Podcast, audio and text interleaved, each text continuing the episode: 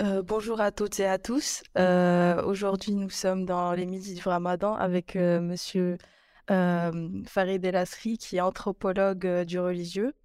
Monsieur Farid El Asri est diplômé de l'Université catholique de Louvain en islamologie et judaïsme.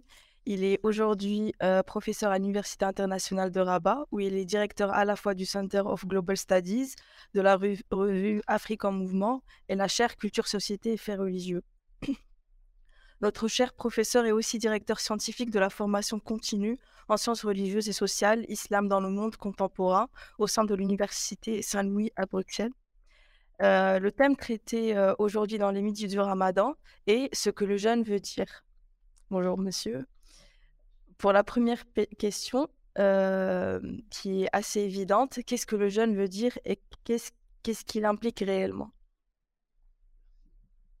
Bien, bonjour à tous et à toutes. Merci beaucoup pour, euh, pour cette euh, opportunité. Nous sommes à une troisième édition en fait de, du Midi du Ramadan, une initiative qui a, qui a été coportée euh, assez souvent en partenariat avec les étudiants, donc le club Art et Politique, et puis cette année avec le club de, de Sciences pour Rabat. Donc merci pour cette cet accompagnement à la, à la, réflexion et puis pour l'enthousiasme des, des, étudiantes et des étudiants dans cette, dans cette démarche. Euh, alors, le, le sens d'une pratique du, du, jeûne et notamment du jeûne dans le cadre du mois de Ramadan euh, prend d'abord appui évidemment sur un référentiel scripturaire. Euh, autrement dit, il y a un, certain nombre de versets, dont un plus spécifiquement qui indique et la prescription et le moment de la pratique du jeûne. Et donc le fameux verset C'est très intéressant de voir qu'il y a une double dimension, je dirais, temporelle. Il vous est prescrit de jeûner, nous dit le verset, comme il a été prescrit à ceux qui vous ont précédés. Donc on se rend compte qu'on a euh, une histoire, une filiation de la pratique de l'abstinence de nourriture, de boisson, de relations conjugales, etc., qui n'est pas euh, une innovation présentée par euh, le référentiel islamique mohammédien. Et donc, ça, c'est une première dimension qui mérite évidemment une forme de, de réflexion sur une pratique portée par un héritage. La deuxième des dimensions, c'est évidemment le, le fait qu'il y a une finalité. À quoi ça sert évidemment de jeûner? Le, verset indique une orientation de taqwa, la'allakum tattaqun. Alors, taqwa, comment le traduire? On traduit généralement par la piété ou la, la crainte révérentielle. Ou, euh, enfin voilà, il y a. Et en tout cas, c'est aboutir à un résultat de réalisation de soi. Et qu'est-ce que ça veut dire? Comment se réaliser au moment où on est privé? Euh, et, c'est là où, quelque part, euh, votre, votre question pose un, débat de fond sur la réflexion autour de la finalité du jeûne.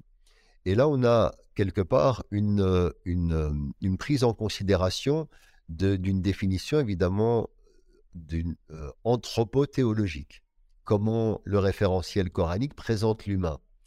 Et, et, là, on a deux, deux dimensions importantes, vous le savez. La première, c'est la dimension matérielle, la corporéité, euh, ce qu'on appelle le bachar, la bacharité, c'est-à-dire euh, le bachar, tout ce qui est enveloppé dans le bachara, dans la peau, donc euh, la dimension de la corporéité, puis il y a la dimension de l'insanéité, de l'humanité de, de, euh, de, l'humain quelque part, de, de l'être matérialisé. Et la dimension de bachar nous ramène à une dimension de l'instinct une dimension qui nécessite évidemment la survie par la nourriture, la boisson, la reproduction, le sommeil, etc.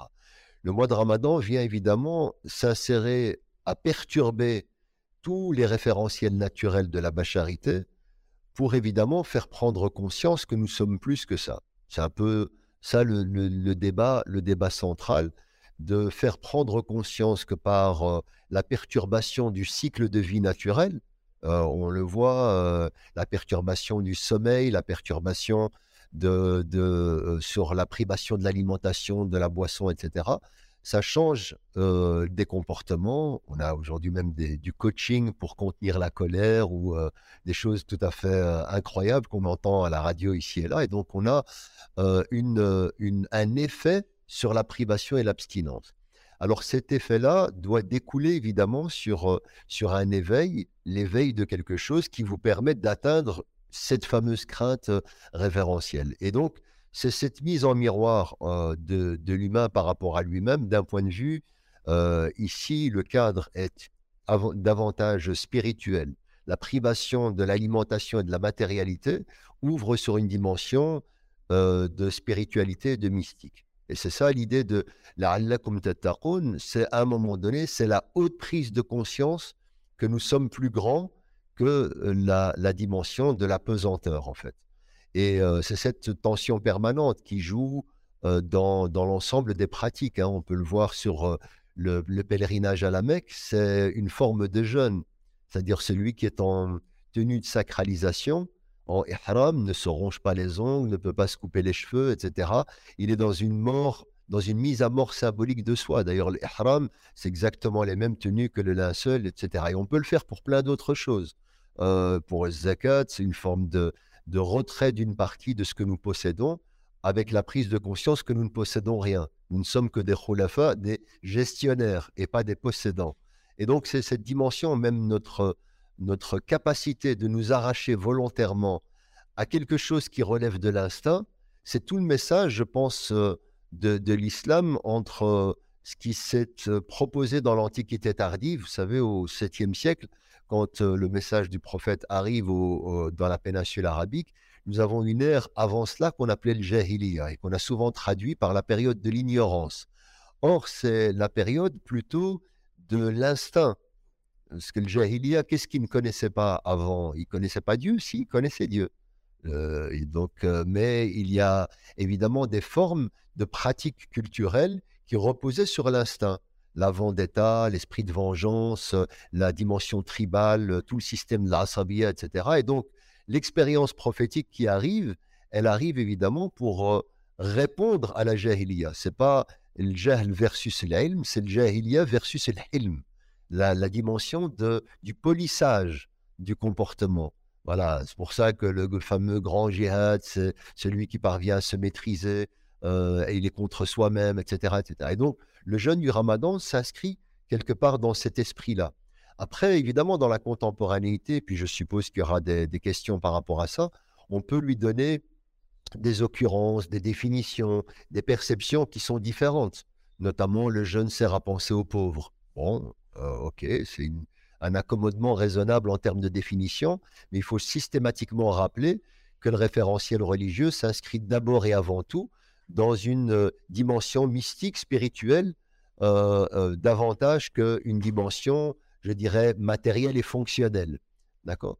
Et donc, ça, c'est un peu l'essence, quelque part, que du, jeûne du, ramadan dans la tradition et dans le référentiel coranique en l'occurrence. Je voulais rebondir sur la définition contemporaine du jeûne.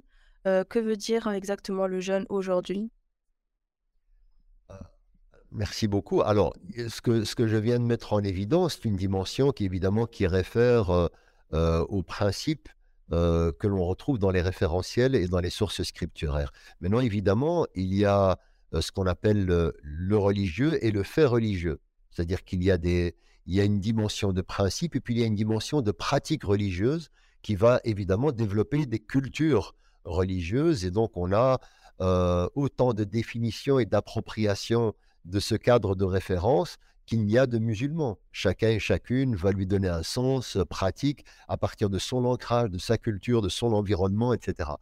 Mais ce que l'on constate, c'est au-delà des définitions, de manière tout à fait intéressante par rapport aux différents piliers de l'islam notamment, c'est que nous avons euh, un, intérêt euh, encore relativement important par rapport à la pratique du jeûne du mois de Ramadan. Et donc, il a une capacité de mobilisation, euh, de mobilisation évidemment culturelle, mais également culturelle, sociale. C'est un moment de manifestation important, de mise en lien, de solidarité au sein des familles. C'est des moments de réconciliation, c'est des moments de, de grandes décisions. Nombre de personnes qui décident, je ne sais pas moi, d'arrêter de, fumer, euh, de revenir à la prière. De, c'est des moments de, clarification aussi dans, dans des perspectives de vie. Donc beaucoup euh, saisissent cette opportunité-là pour changer un certain nombre de choses. Alors, ces manières de s'approprier, de faire des choix, etc., relèvent du choix individuel, de pratique et d'environnement culturel. donc, et pas, et pas dans des prescriptions qu'on va retrouver comme ceci donc dans, dans les textes en tant que tels. Et donc, effectivement, dans différentes latitudes, on va se rendre compte que la pratique du jeûne, sa survivance, montre qu'il y a une multiplicité de fonctions, d'intérêts autour de cette, de cette grande manifestation. Et la particularité, à la différence des autres piliers et d'autres pratiques religieuses, c'est qu'elle mobilise pendant longtemps. le collectif pendant un mois, donc, ça a le temps de marquer les esprits, alors individuellement évidemment, mais aussi collectivement. Donc, on, développe un nouveau rapport à, soi, un nouveau rapport aussi à l'autre dans les familles nucléaires.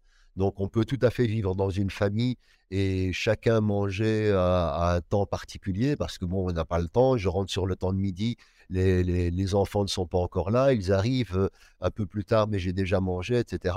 Le jeûne du ramadan, quelque part, a, une puissance de socialisation parce qu'il force le partage collectif, cette mise autour de la table. Et évidemment, pousse aussi un certain nombre de débats, des débats sur le plan du culte comme sur le plan de la perception du rapport personnel au religieux.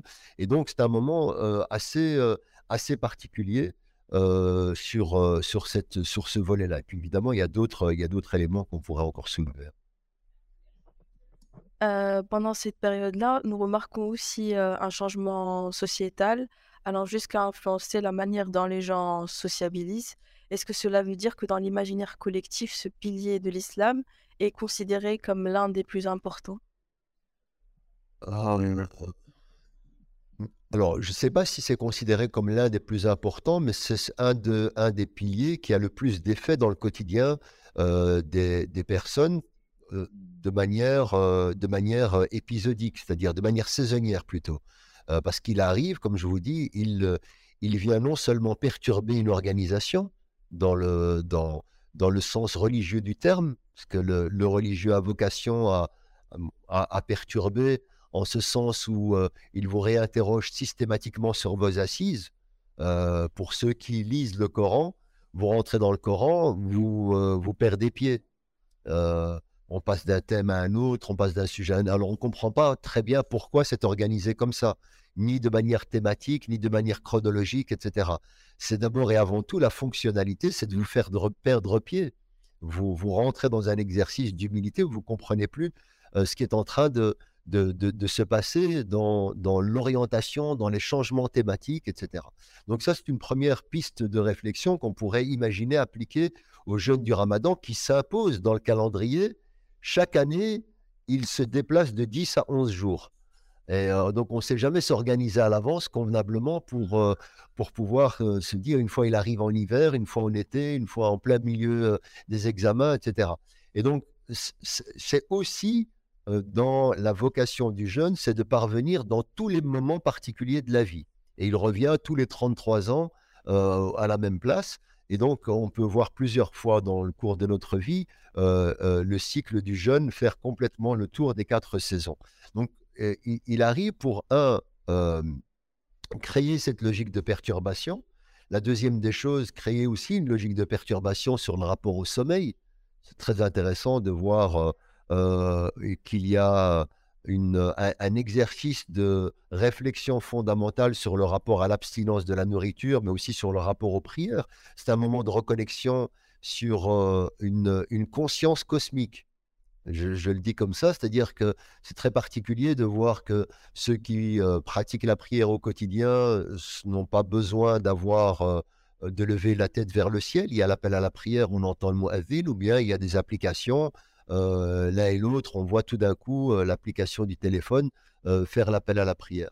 le jeûne du ramadan vient casser un peu cette rythmique-là où il vous force à revoir le ciel, à regarder évidemment l'observation de la lune, à regarder également le rapport au soleil. On a des, des, rythmiques comme ceci qui sont fixées. On nous rappelle que l'abstinence au lever et la nourriture au coucher, etc., ça vous reconnecte quelque part avec cette dimension-là. Et donc, c'est une, c'est très intéressant pour l'urbain hyper moderne dans des vies accélérées de subir tout d'un coup un rythme qui lui qui s'impose à lui. Et on voit que malgré tout, il parvient à s'accommoder. Et ça, c'est tout à fait intéressant dans, la, dans, la, dans, dans les pratiques contemporaines de voir comment on, embrasse cette réalité qui vous, en fait, elle vous perturbe pour vous repositionner. Et, et pour évidemment poser des questions, questions importantes sur le champ anthropologique, notamment sur la conscience de la finitude, la, la crainte révérentielle, vers où on va finalement, sont des très, de très grandes questions que l'on voit traverser comme ceci les, les, sociétés musulmanes. Et puis, évidemment, après, il y a une réflexion aussi sur tout ce que... je, suis parti de la finalité, mais en même temps, on peut revenir à la, à la, aux pratiques. Euh, notamment, euh, on peut toujours encore décrire l'hyperconsumérisme médiatique, l'hyperconsumérisme alimentaire, l'hyperconsumérisme euh, sur des moments de, distraction au-delà du coucher du soleil, etc. Donc il y, a, aussi une réflexion à avoir sur le patrimoine culturel développé autour de, de, cette pratique du jeûne du ramadan et qui, pour certains, effectivement, sont vus comme étant une, une épreuve de, diète durant la journée et puis une épreuve, enfin, un moment d'opulence durant la nuit. Donc, c'est, c'est, aussi ces paradoxes-là qu'il faut gérer, c'est la capacité qu'un certain nombre peuvent redéfinir.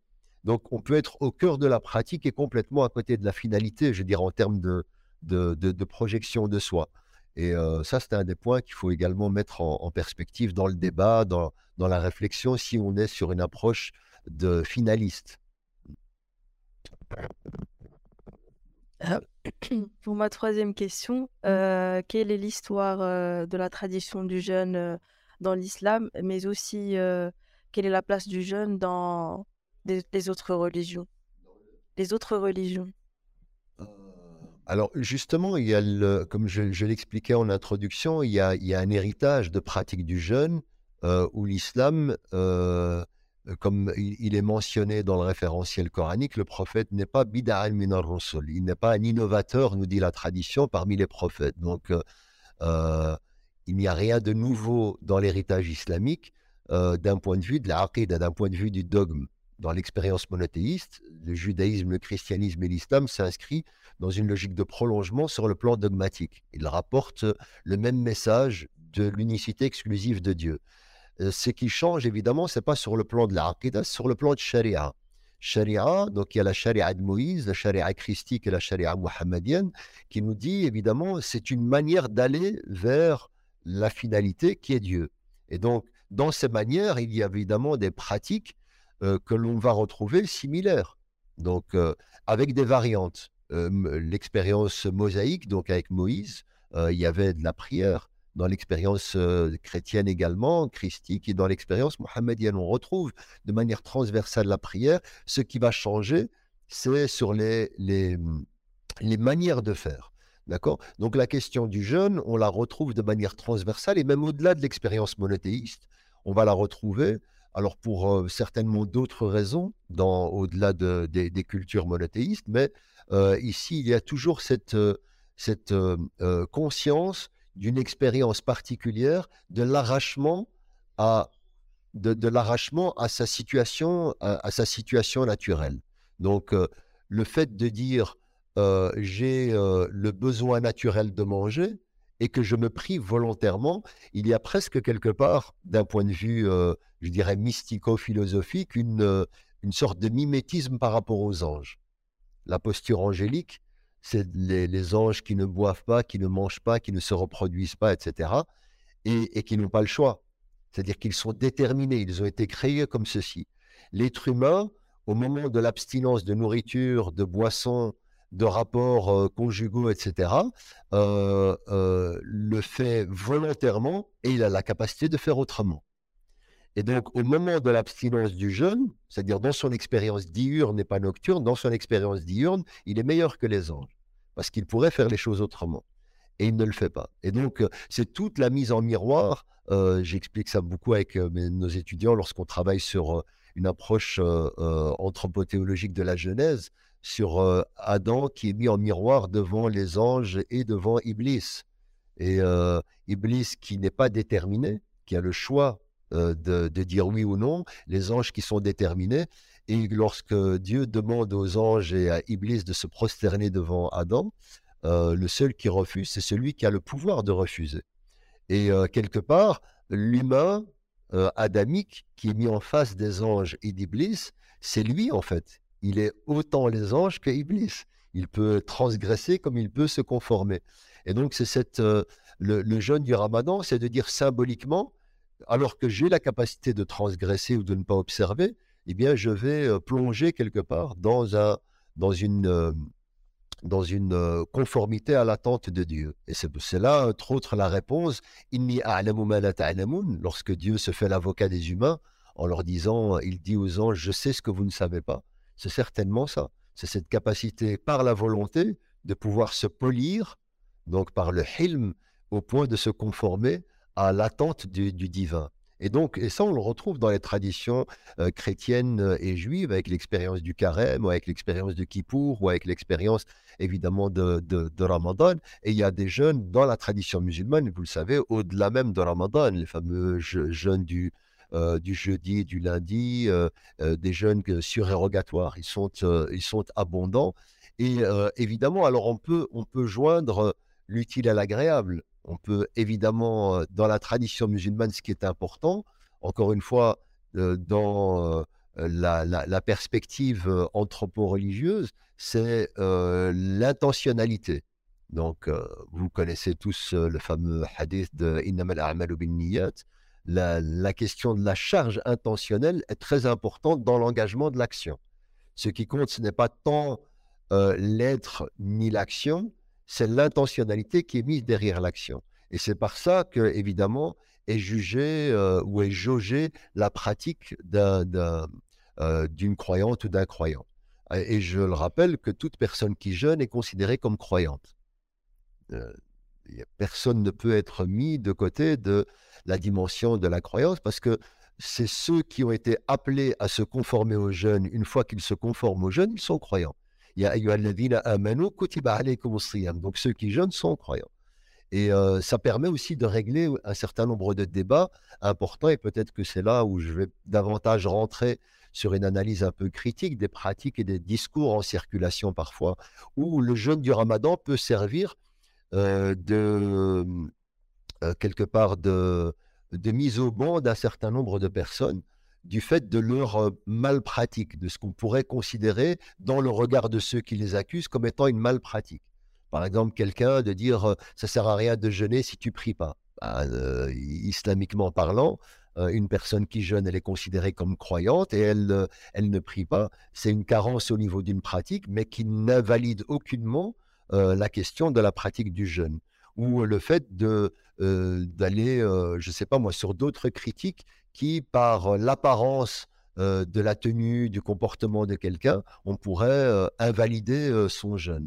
Et donc ça, c'est très, très dangereux et d'un point de vue, je dirais, dogmatique même. Parce que qu'est-ce qu'on sait de ce qui invalide le jeûne à part Dieu?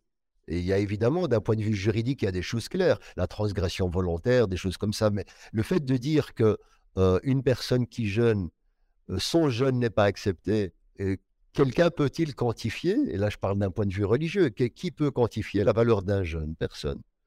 Et c'est la seule chose qu'on sait. On sait la valeur de la prière, on sait la valeur de plein de choses, sauf le jeûne.